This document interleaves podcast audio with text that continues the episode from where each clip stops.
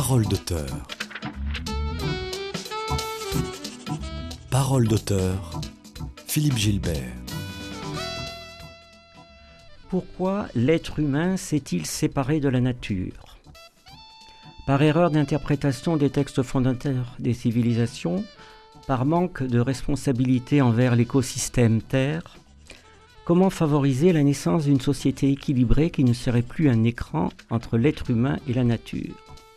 Et si la clé se trouvait dans une grande révolution, une révolution psychologique, une révolution intérieure, d'abord individuelle et puis collective. Une simplification de l'emprise des pensées sur soi et celle de leur nombre permettrait peut-être de faire muter la société. L'homme n'est-il finalement intrinsèquement qu'un mégalomane destructeur? N'a-t-il fait qu'évoluer matériellement sans muter collectivement? Face aux deux messianismes qui sont à l'œuvre sur notre planète, une troisième voie est-elle concevable? Et si le dialogue entre l'homme et le reste de la nature pouvait être restauré et permettre que la société ne soit plus un grand puzzle en désordre? Dès lors, la voie à emprunter est peut-être de relancer une dynamique positive de vie en recourant à une gouvernance naturelle assise sur un, ordre naturel harmonieux. C'est ce que nous propose Thomas Grenier, dans son ouvrage La mécanique secrète, paru en 2023 chez Hazard Atelier Édition. Bonjour Thomas Grenier. Alors c'est Thomas Cronier. Cronier, pardon. Merci. Euh, bonjour Philippe. Vous, nous avons le plaisir donc de vous accueillir euh, aujourd'hui. Euh, merci de venir parler sur les ondes de Radio Présence. Et j'en profite pour saluer nos fidèles auditeurs. Une petite première question en forme de boutade. Euh, ne seriez-vous pas un peu rousseauiste? Rousseauiste euh, euh, Pas du tout, non, je crois pas. Je suis juste un être humain qui se pose des questions. Peut-être que Rousseau l'était aussi, mais c'est clair. Ouais. Et au-delà de ça, est-ce que, à votre avis, euh, c'est, il est vital de de croire en une, en une utopie? Euh, En une utopie, si vous le pensez en termes d'idéalisme, je pense que, que, non. Je pense que il est fondamental de rester euh, le plus réaliste possible. Euh, voilà, mais justement dans ce, dans ce réalisme que je, que je, que auquel j'aspire, on va dire, il est clair que euh, toutes les questions que vous avez évoquées au début, là, en, en reprenant certains de mes textes, euh, viennent à interroger cette, euh, cette réalité euh, à laquelle je me suis confronté et qui m'a amené à poser beaucoup de questions. Alors dans, dans, votre ouvrage, il y a, il y a quelques citations, notamment de, de Krishnamurti, oui. dont, dont vous inspirez fortement, je pense, euh, et qui, enfin, qui, au moins, dans votre réflexion, vous a assez influencé.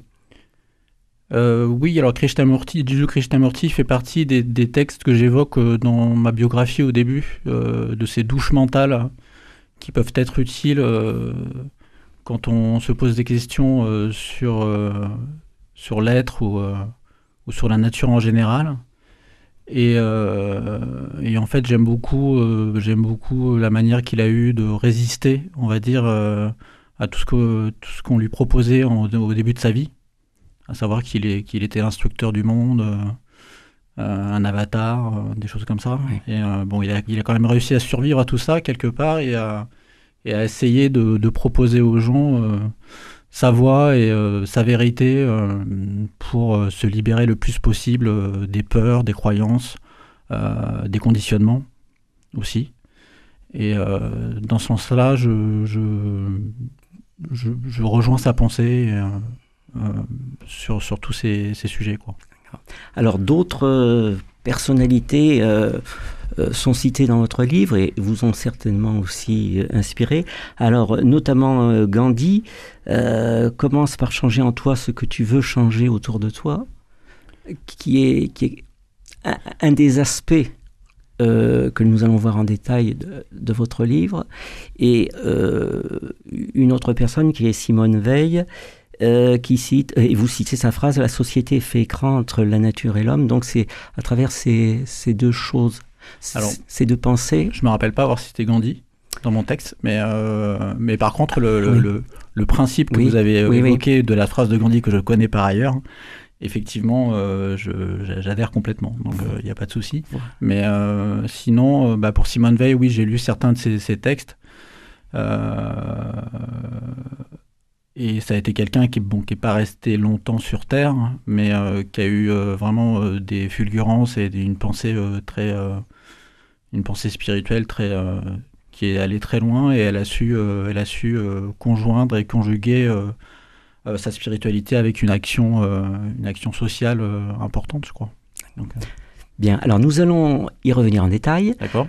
Auparavant, euh, un petit coup de projecteur sur votre biographie que, que vous explicitez légèrement dans, dans votre livre. Alors, si j'ai bien compris, vous êtes né en 1971 et, comme vous dites, à proximité de la cathédrale de Chartres. Euh, vous avez une éducation catholique euh, et laïque. vous faites bien le, le, distinguo, cette précision est importante? Alors j'ai mis que j'avais une éducation catholique et une instruction laïque. Donc en fait, oui, je fais, une, je fais une différence assez marquée entre ce qu'est l'éducation et ce qu'est l'instruction. Et là, on va rejoindre un peu euh, ce que dit Krishnamurti quelque part. Donc euh, l'idée, c'est que l'instruction, c'est là pour euh, donner de la connaissance, donc une approche de la réalité extérieure du monde, donc de ce qu'on appelle la connaissance. sachant que je différencie ça de la connaissance de soi, et c'est ça qui, dont je parle après dans mon livre et qui m'intéresse plus en fait.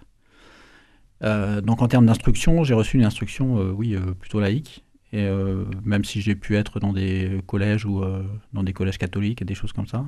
mais après, l'éducation que j'ai reçue par, mes parents et par ma mère en particulier, elle est plus orientée sur la religion catholique.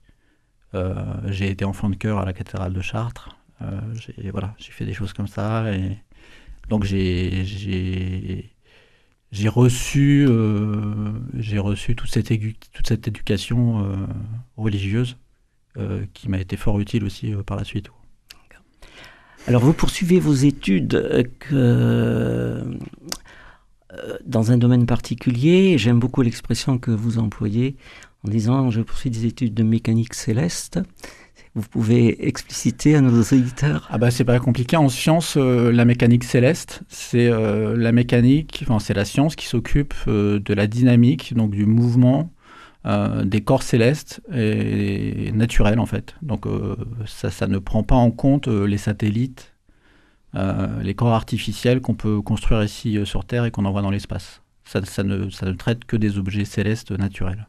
Et ça s'appelle la mécanique céleste.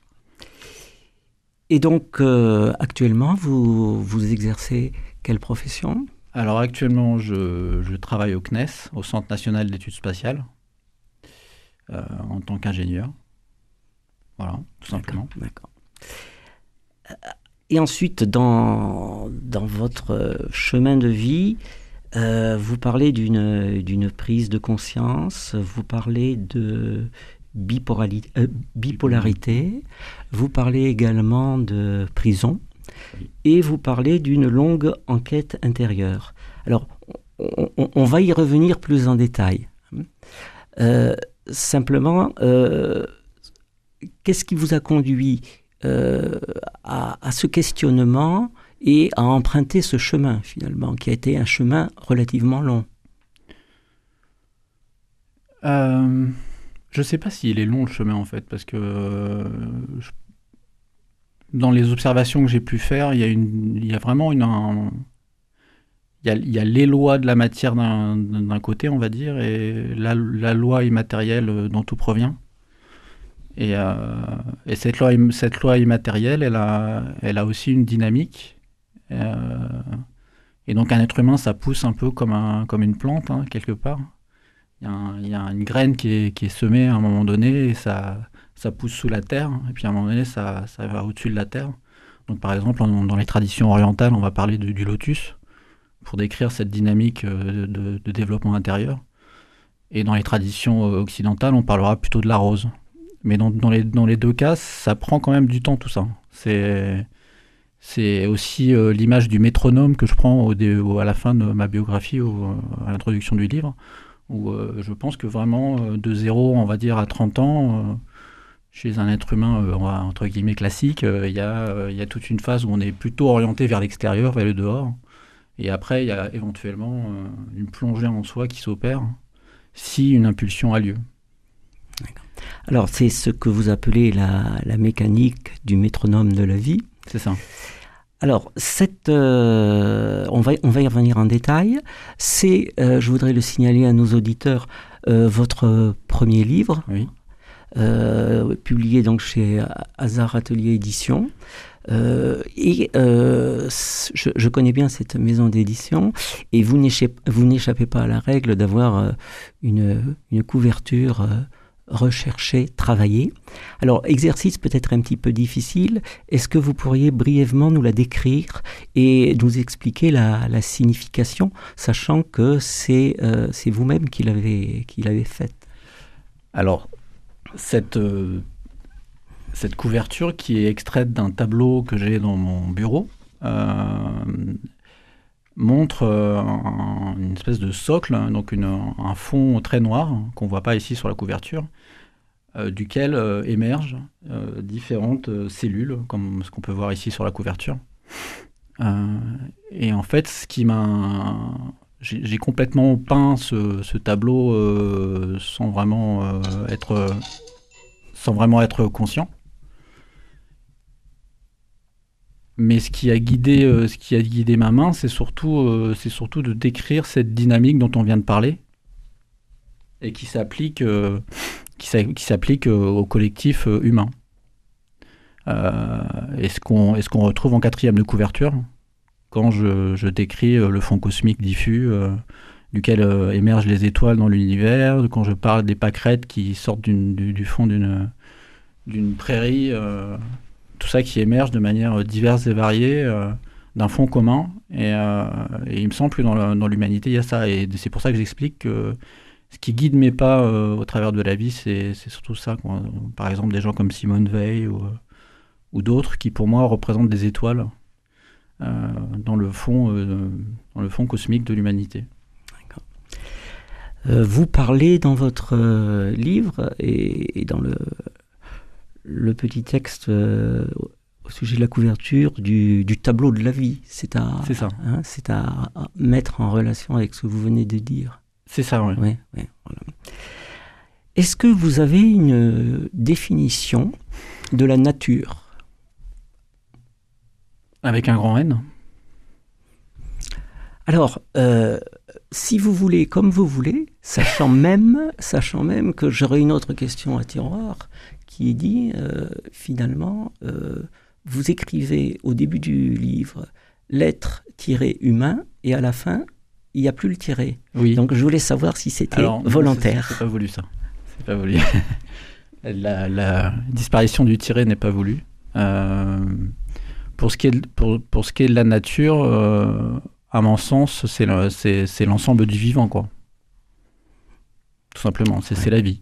C'est l'ensemble du vivant. On, peut on pourrait même parler de l'univers, hein, si on veut, mais euh, puisqu'on ne sait pas s'il n'y a pas d'autres êtres vivants ailleurs a priori, scientifiquement parlant. Mais euh, en tout cas, euh, en ce qui nous concerne, à la mesure de cette planète, c'est l'ensemble de ce qui vit sur cette planète, que ce soit matériel ou pas.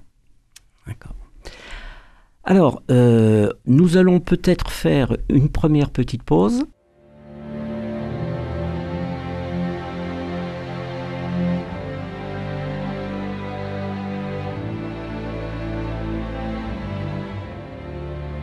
Pas de hasard, il est des rendez-vous, pas de coïncidence.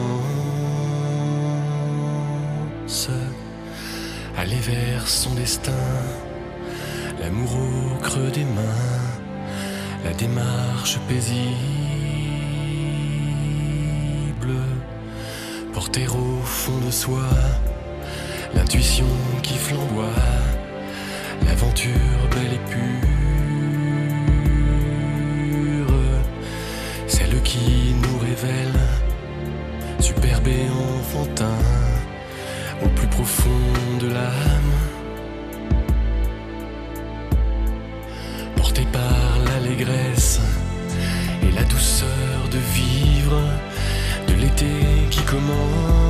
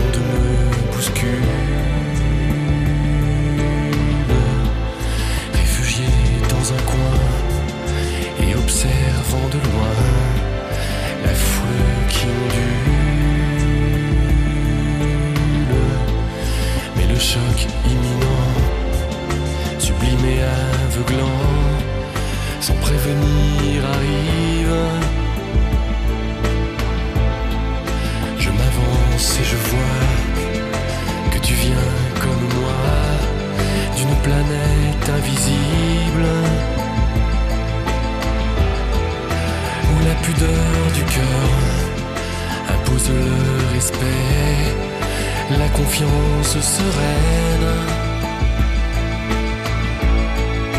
Et plus tu t'ouvres à moi, et plus je m'aperçois que lentement je m'ouvre. Parole d'auteur.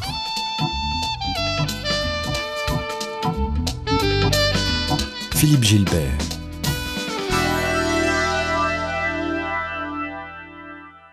Nous sommes toujours en compagnie de Thomas Cronier pour son ouvrage La mécanique secrète et nous venons d'écouter l'ouverture, enfin un extrait de l'ouverture d'Étienne Dao. Pourquoi ce choix? Alors, euh, en fait, j'aime beaucoup, j'aime beaucoup les paroles d'Étienne Dao euh, sur ce titre. Parce que ça décrit vraiment, justement, un peu, ça rejoint la dynamique dont on parlait tout à l'heure et le fait que quand les gens s'ouvrent, euh, s'éveillent euh, et euh, se rencontrent, bah, ils s'ouvrent encore plus en termes de partage et, qui est, et voilà, enfin, en ce qui me concerne, moi j'ai vécu ce genre de rencontre et c'est, toujours assez, assez incroyable, hein, mystérieux à la fois, mais, mais, incroyable hein, parce que on, on voit bien qu'on se comprend du premier coup d'œil, du premier, premier mot qu'on prononce et, et qu'en fait il n'y a pas grand chose à dire hein, quand on est en, en relation avec, euh, avec une personne qui a, bah, en gros, qui a beaucoup travaillé sur lui quoi, ou sur elle. Et, euh, et je trouve ça beau. Quoi. Et ça se sent. Vous le Ah, ressentez? bah, Je trouve que ça, c'est plus que ça se sent, ça se perçoit, ça se, ça se vit, enfin, ça se, c'est, c'est même euh, manifeste, je sais pas comment dire. C'est, c'est-à-dire qu'on ne peut pas se tromper. Quoi. Dans ces cas-là, euh, dans ces cas-là euh, il, suffit, il suffit de deux, trois phrases pour se rendre compte de où on est. Quoi. Et de ce qui se passe, et donc de l'unité qui se dégage, ou dans laquelle on est, et d'où on provient. Et tout le monde a cette capacité. Alors, euh, ben, ça rejoint le. Enfin, si on regarde mon tableau, on voit bien qu'il y a des gens qui évoluent de différentes manières. Il y a eu toute une relativité d'état euh, depuis, euh, depuis la source, on va dire, jusqu'à, jusqu'au plan complètement manifeste. Et dans cette relativité d'état, forcément, il y a, ben, il y a différents états possibles euh, qui sont pas. qui sont pas réellement une hiérarchie, hein, on parle pas de ça, hein, mais c'est, c'est juste des différences. Et j'en parle, dans le texte qui s'appelle Être humain de ça. Euh, C'est-à-dire qu'il y a des correspondances naturelles qui sont beaucoup plus euh, évidentes pour certains, par exemple l'esprit, euh, alors que d'autres sont plus en relation ou en correspondance naturelle avec l'âme de l'être humain, et d'autres sont plus en relation ou en correspondance naturelle avec le corps. Et ça, on le voit, on le vit tous les jours, c'est du bon sens quelque part.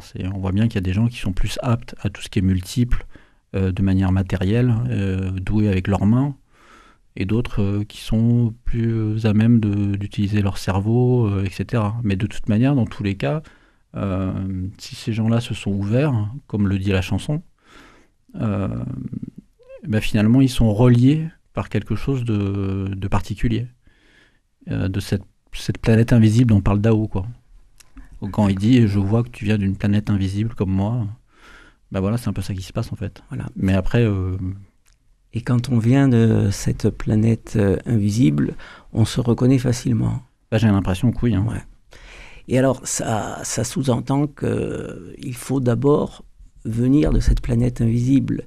Alors, si tel n'est pas le cas, j'évoque cette hypothèse parce que dans votre livre, vous nous faites comprendre que vous avez eu, je dirais pas comme une sorte de révélation, mais plutôt une prise de conscience à un certain moment de, de votre vie, euh, qui coïncide avec le moment où vous êtes devenu père. Ouais. Et d'une part, et D'une part. d'autre part, euh, qu'il y a eu, euh, vous, vous abordez une notion de, de, de bipolarité, Oui. et, et aussi un troisième élément qui est de dire, euh, même s'il y a eu un déclic, même si j'ai pris conscience, après, quelque part, j'ai bossé, j'ai enquêté. C'est ça. Hein, voilà. Mhm.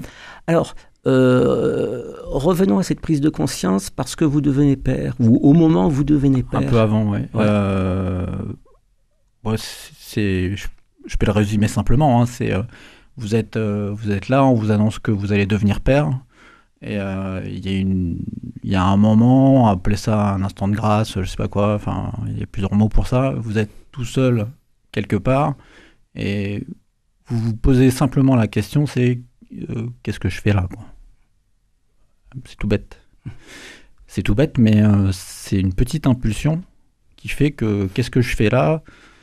C'est pas que c'est pas que de l'avoir, c'est aussi de l'être. Et donc du coup, c'est là où il y a une petite bascule entre l'avoir et l'être qui s'opère. Et du coup, on plonge vers euh, le fait que la graine d'éveil que je pense euh, une grande partie des gens ont en eux euh, va, se réveiller quelque part et commencer à pousser. Donc là, l'enquête commence réellement puisque on, interroge les religions, on interroge plein de courants possibles, plein de formes possibles, puisqu'il y a plein de formes possibles pour euh, décrire euh, bah, une seule et même vérité, quoi, qu'on ne peut pas atteindre. Alors, dans, dans votre livre, euh, vous dites très franchement, vous parlez de bipolarité. Oui. Alors, c'est un élément qui a été handicapant ou c'est un élément au contraire qui vous a permis de, de mener cette enquête?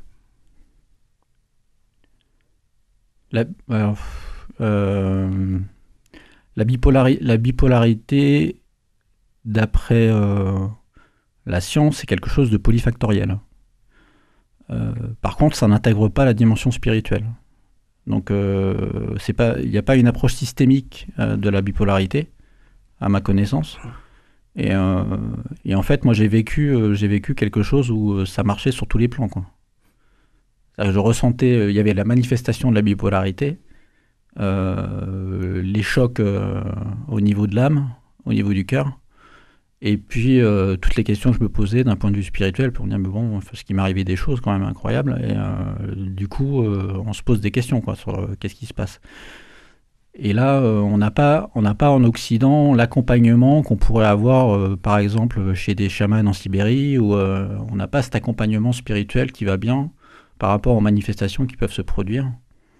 Euh, on est, euh, on, est suivi, on est suivi par, et c'est déjà bien, et c'est tant mieux, hein, par, euh, par tout le, corps médical et les psychiatres qui peuvent vous aider de ce point de vue-là. Mais c'est limité, c'est eux, leur étude est limitée à la psychologie. Quoi. Il faut bien, je sais pas si ça répond. Parfaitement. Parmi les choses extraordinaires qui vous sont arrivées, Ah. vous pouvez nous donner un exemple? Bah, je sais pas si c'est le lieu de parler de ça, mais euh, C'est comme vous voulez. Euh, vous donner un exemple. Oui, bah écoutez, quand j'ai fait, quand j'ai, quand j'ai, quand j'ai fait de la prison euh, au Portugal, puisque j'en parle dans le livre, euh, donc parlons-en. C'était suite à un accès, un accès dû à la bipolarité. Mais en même temps, ça m'a, permis d'expérimenter euh, des, enfin, j'ai eu une vision en fait hein, quand, quand j'ai, quand, j'ai- vécu ça en prison. Et, euh, et, euh, et donc ça, par exemple, une vision, il faut le... C'est quand, quand la réalité matérielle et immatérielle s'exprime et vous dit quelque chose à un moment donné sur le futur ou sur autre chose, sur ce que vous êtes à l'instant donné. Ça, il faut le, discriminer euh, par rapport à ce que ce qu'est une hallucination, par exemple. Et bon, bah ça, c'est beaucoup de travail sur soi, et avec euh, les psychiatres et avec plein de gens. D'accord, c'est un exemple. Très bonne illustration. Euh, oui, il n'y avait pas de raison qu'on ne parle pas de ce sujet. Il est dans le livre. Tout à fait. Aucun problème. Alors, avant de revenir un petit peu plus en détail dans le livre, euh, je voulais vous demander euh, comment vous avez procédé pour écrire? Parce que vous nous parlez d'une enquête intérieure, euh, je me rappelle plus, qui a duré à peu près une quinzaine d'années. vous avez écrit à partir d'un certain moment ou il y a longtemps que vous prenez des notes? Comment vous avez arrangé et structuré tout ça? Alors en gros, si je reprends l'analogie avec le lotus ou la rose, prenons le lotus par exemple, c'est au moment en fait où le lotus sort de l'eau que je me suis mis à écrire pour vous donner une image. Donc ça veut dire que c'était en fait les, textes ils sont venus au fur et à mesure et de goutte à goutte euh, à partir de 2014-2015 jusqu'à ce que je les, rassemble. Et que et là je remercie euh, Daniel et James euh, pour leur aide au niveau d'Azara Atelier et Emmanuel qui m'a mis en relation avec eux. Qui m'ont dit bah oui ça peut faire un livre de rassembler tous ces textes qui viennent euh, au, cours des, au cours des ans et qui finalement parlent de la même chose. Euh, avant de commencer à écrire ces textes, euh, vous, vous, aviez déjà eu une expérience d'écriture ou, ou, c'était un, besoin impérieux d'écrire sur ces sujets-là qui, qui a jailli? Alors c'est plus un besoin impérieux. Il y a quelques-uns des textes, je les ai pas écrits. Enfin, c'est quasiment de l'écriture automatique. Quoi c'est vraiment parce que ça sortait, quoi. D'accord. Spontanément. Ouais. D'accord. Et vous avez trouvé que c'était un exercice difficile ensuite de tout mettre en ordre? Euh, Alors ça dépend des textes en fait. Ça dépend des textes. Pour la, pour la gouvernance naturelle, le dernier texte, euh, oui, j'ai dû travailler beaucoup.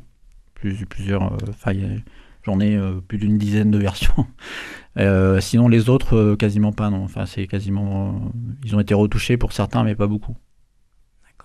Alors, venons, venons-en plus précisément au texte. Donc, dans, dans votre livre, j'ai identifié deux grands aspects. Le fait que vous, vous faites un certain nombre de constats et que, après avoir fait ces constats, ces constats vous, vous proposez une solution ou une piste vers la solution, hmm. peut-être. Alors, dans, dans les constats, euh, vous dites la société fait écran entre l'homme et la nature. Euh, ça veut dire que euh, c'est quelque chose de, de fondamental, c'est quelque chose contre laquelle on peut rien faire? Ou au contraire, euh, euh, si on veut, on peut Ça veut dire, que, hum, comme je le dis dans le texte qui est associé à la phrase de Simone Veil qui, décrit ce que vous venez de dire, cet écran, il est produit, ce sont les, projections de nos pensées en fait. Donc, euh, quand on constate ça, on se dit que le travail doit être fait au niveau des pensées si on veut s'en libérer, tout simplement. Donc, c'est pas c'est pas si on veut, on, peut. Mais on peut prendre la décision de, de regarder euh, comment euh, notre processus cognitif, euh, au travers des projections de nos pensées, a pu construire cette société qui, à mon sens, est complètement à l'envers.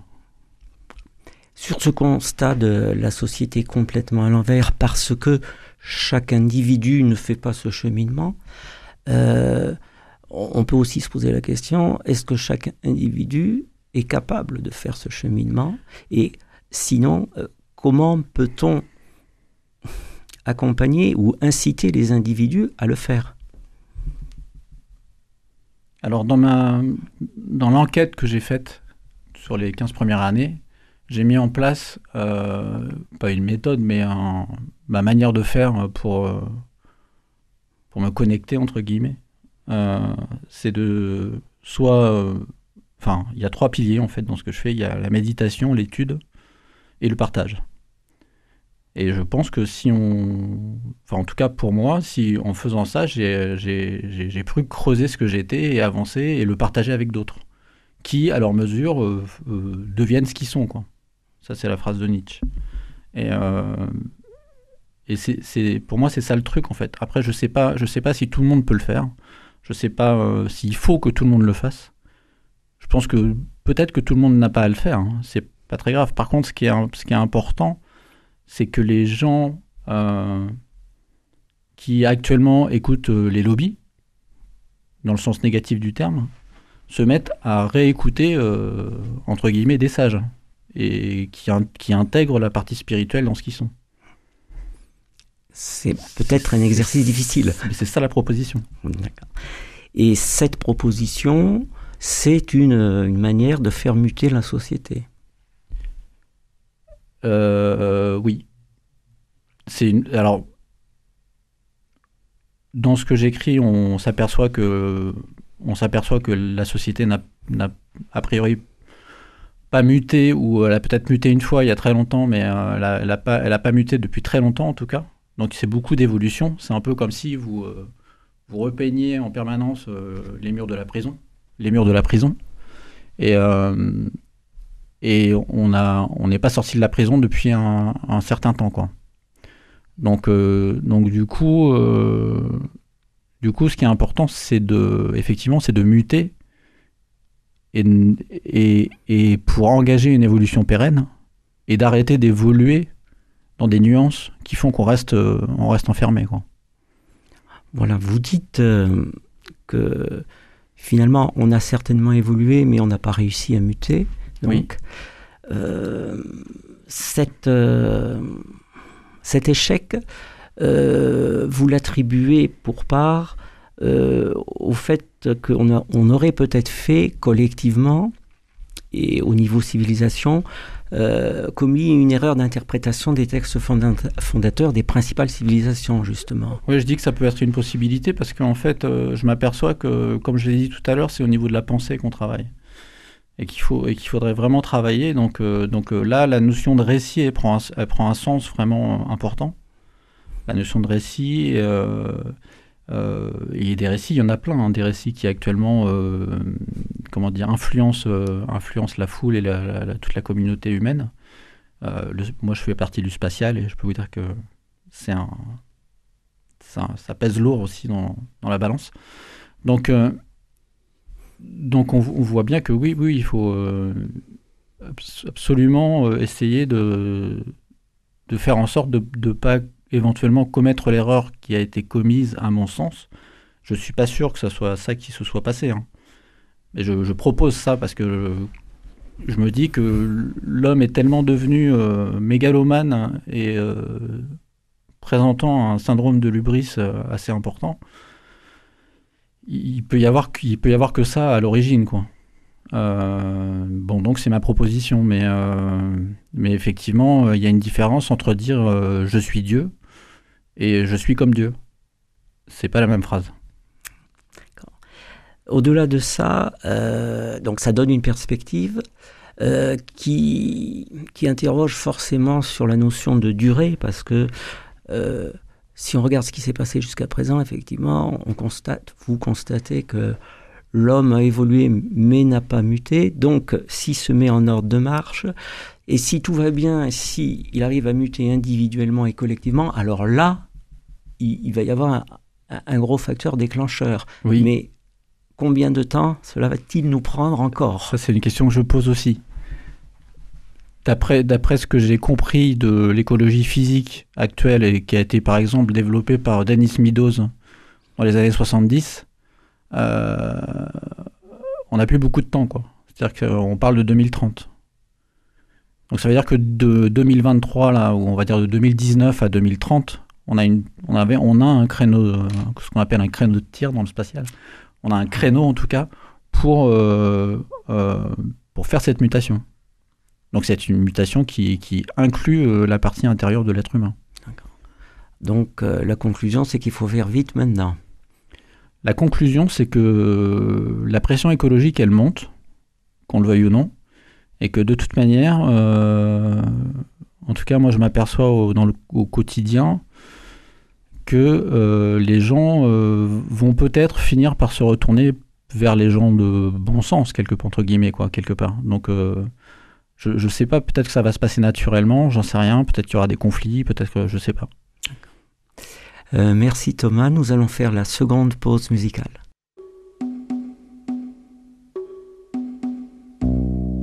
How can I keep on smiling at their disguise? I know nothing good ever comes from lies? My heart is no beginner, but still I can lose my temper.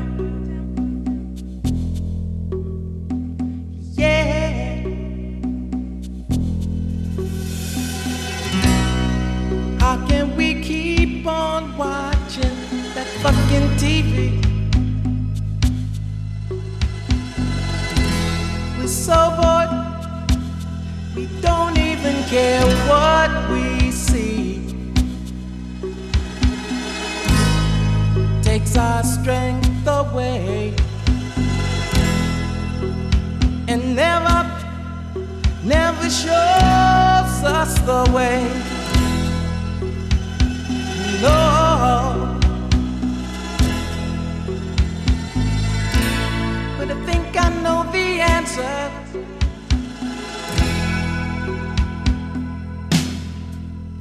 Mystery, and I like it. It's only mystery, and I like it.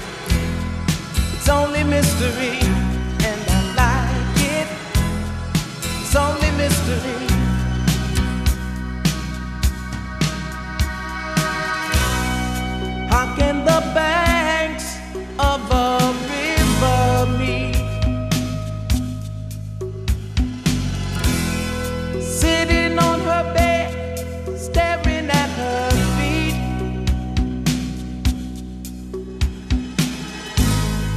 She thinks life is water. Parole d'auteur.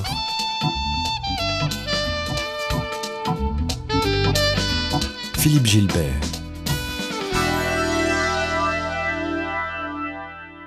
Nous reprenons notre conversation avec Thomas Grenier, La mécanique secrète, publié cette année chez Hazard Éditions. Euh, la musique que nous venons d'entendre, c'est Ce n'est rien de plus qu'un mystère et je l'aime. Ouais. Pourquoi l'aimez-vous? Bah justement parce que c'est un mystère et que le- l'inconnu l'inconnu devrait nous, nous conduire euh, plus souvent et je me suis aperçu euh, avec des amis, avec d'autres, avec euh, des gens qu'on a rencontrés dans, dans nos aventures que les gens avaient souvent peur de l'inconnu. Vous voyez, ils voient ça comme une piscine euh, où ils sont au bord d'une piscine, ils connaissent pas la température de l'eau, ils connaissent pas la profondeur de l'eau, ils connaissent pas euh, et quelque part il faut plonger quoi. Et l'inconnu, c'est ça. Et, euh, et en fait, le mystère, c'est ça aussi, quoi. À mon sens. Alors, revenons directement à votre texte.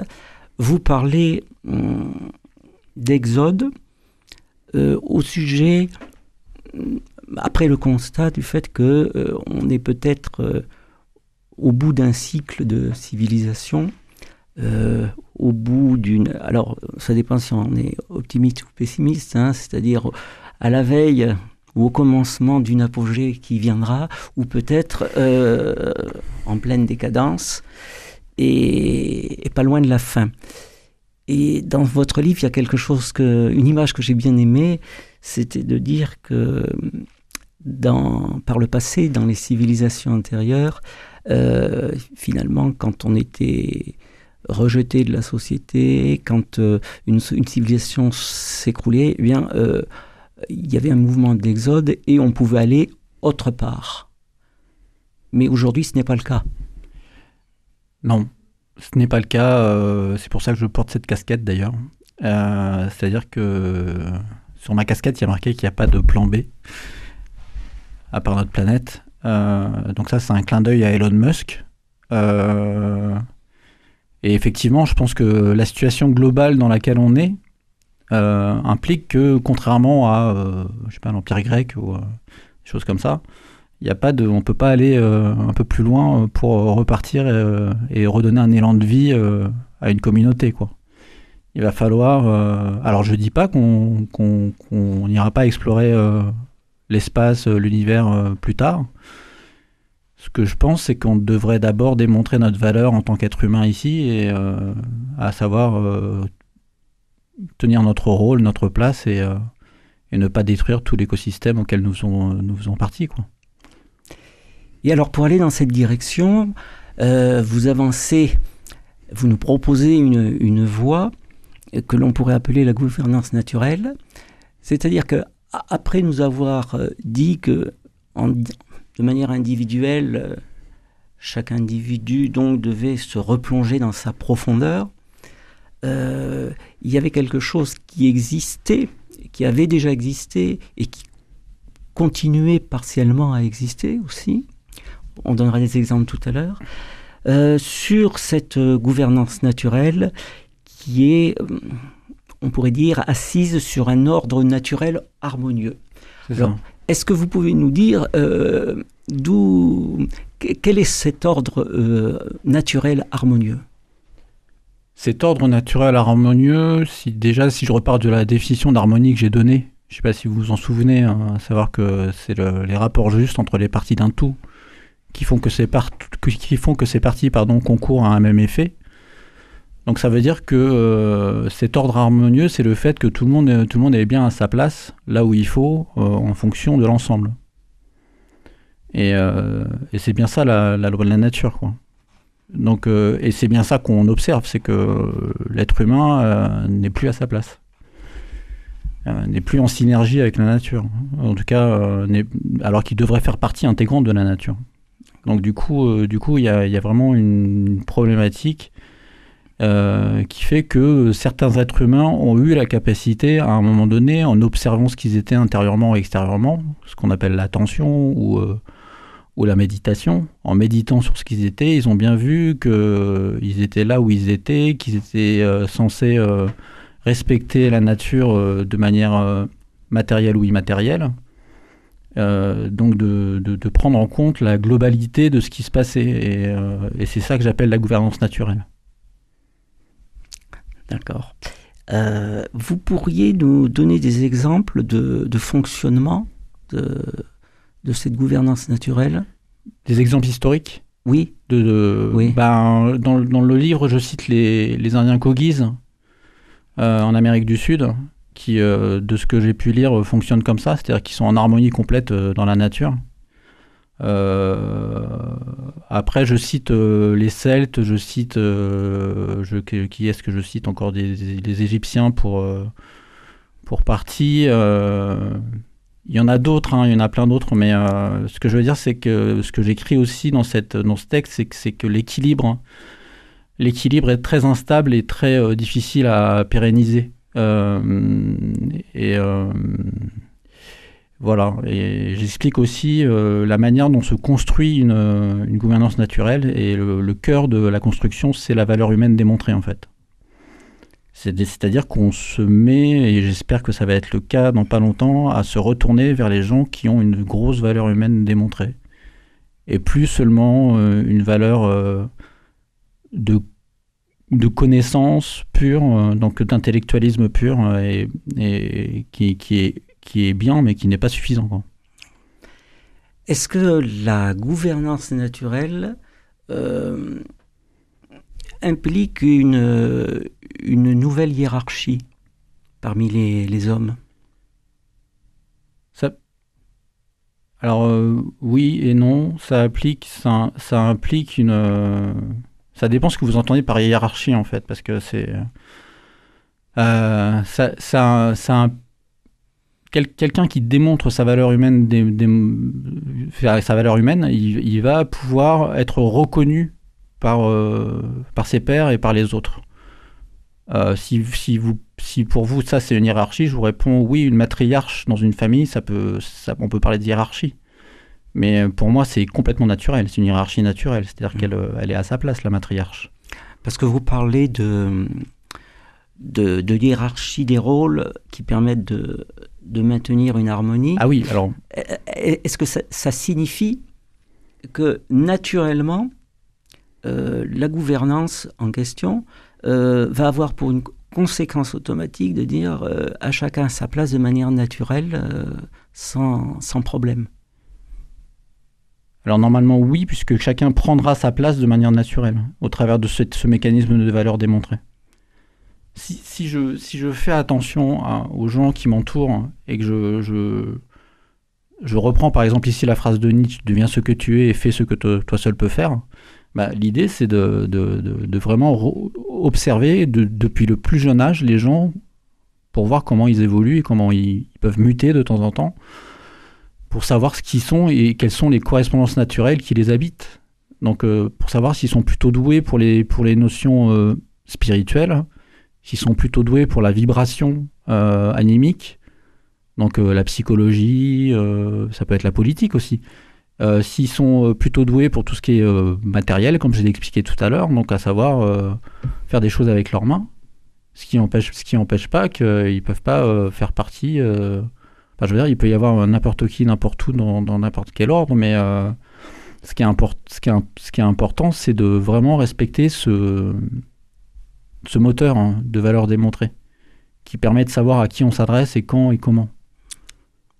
et, Je sais pas si, et qui engendre donc euh, l'harmonie, qui sont facteurs de... et qui engendre l'harmonie, puisque euh, par exemple, un être- si, on, si on prend le, le cas de l'être humain, il a un corps, une âme, un esprit, d'accord? Donc du coup, euh, si ces trois parties sont en harmonie, il y aura euh, une homéostasie pour, euh, pour l'être humain. Il va être en bonne santé, il sera bien. Dans votre livre, vous dites euh, que une des conditions pour mettre en place cette gouvernance naturelle, c'est la dissolution de l'ego. Oui. Qu'est-ce que vous entendez par là? Alors l'ego, c'est l'image, quand on arrive sur Terre, hein, l'ego, c'est l'image qu'on crée avec son mental hein, de ce qu'on est.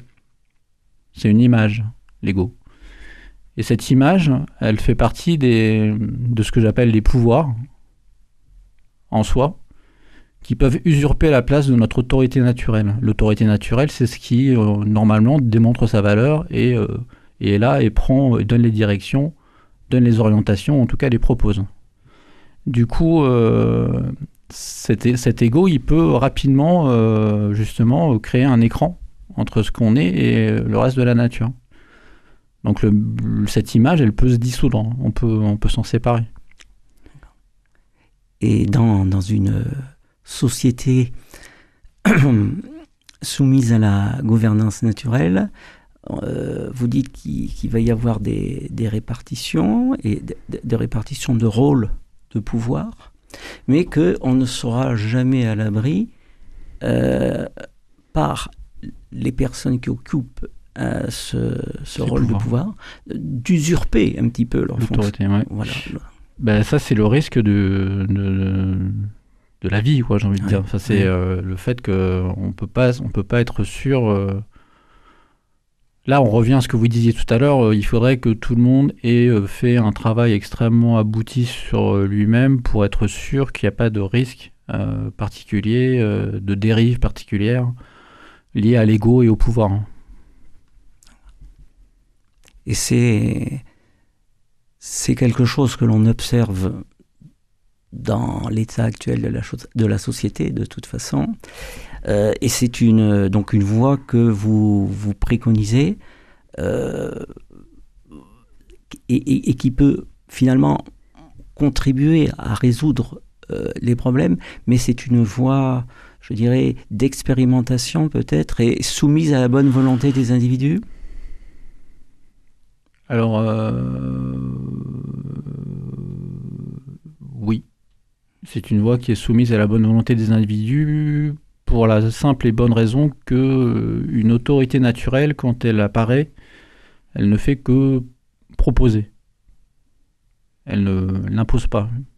L'imposition, c'est lié à l'ego et euh, au pouvoir qui usurpe. euh, qui part en usurpation de, de la, la position d'autorité naturelle. Vaste programme. Oui. Euh, des fois, utopie ou long chemin, selon vous? Euh, alors, selon moi, on, va rapidement, euh, ça va rapidement, euh, on va rapidement savoir si c'est vraiment une utopie ou pas, quoi, comme vous le dites. Mais long chemin, non, je crois pas. Je crois que ça peut, ça peut être très rapide en fait. Ça peut être très fulgurant. De la même manière qu'un- que vous ou moi, euh, de temps en temps, quand on se promène dans la rue, il y a des idées qui nous tombent dessus. Euh, c'est ça que j'appelle des fulgurances et c'est euh, comme ça que l'appelle Krishnamurti aussi. Je pense qu'il il peut y avoir, peut y avoir ce genre de fulgurance au niveau, au niveau collectif qui se fulgurances qui se, des qui se traduisent en mise en place d'une nouvelle organisation de manière assez rapide. Quoi. Merci beaucoup, Thomas Cronier. Juste ma dernière question. Le prochain ouvrage Euh, bah, pour l'instant, c'est pas prévu, donc euh, j'ai pas de, j'ai pas de prochain ouvrage en, en cours. Donc je rappelle à nos auditeurs que nous venons d'avoir une conversation très intéressante avec Thomas Cronier pour son ouvrage La mécanique secrète paru cette année chez Hazard Atelier Édition. Merci à vous auditeurs pour votre fidélité et je vous recommande naturellement vivement de découvrir La mécanique secrète. Au revoir.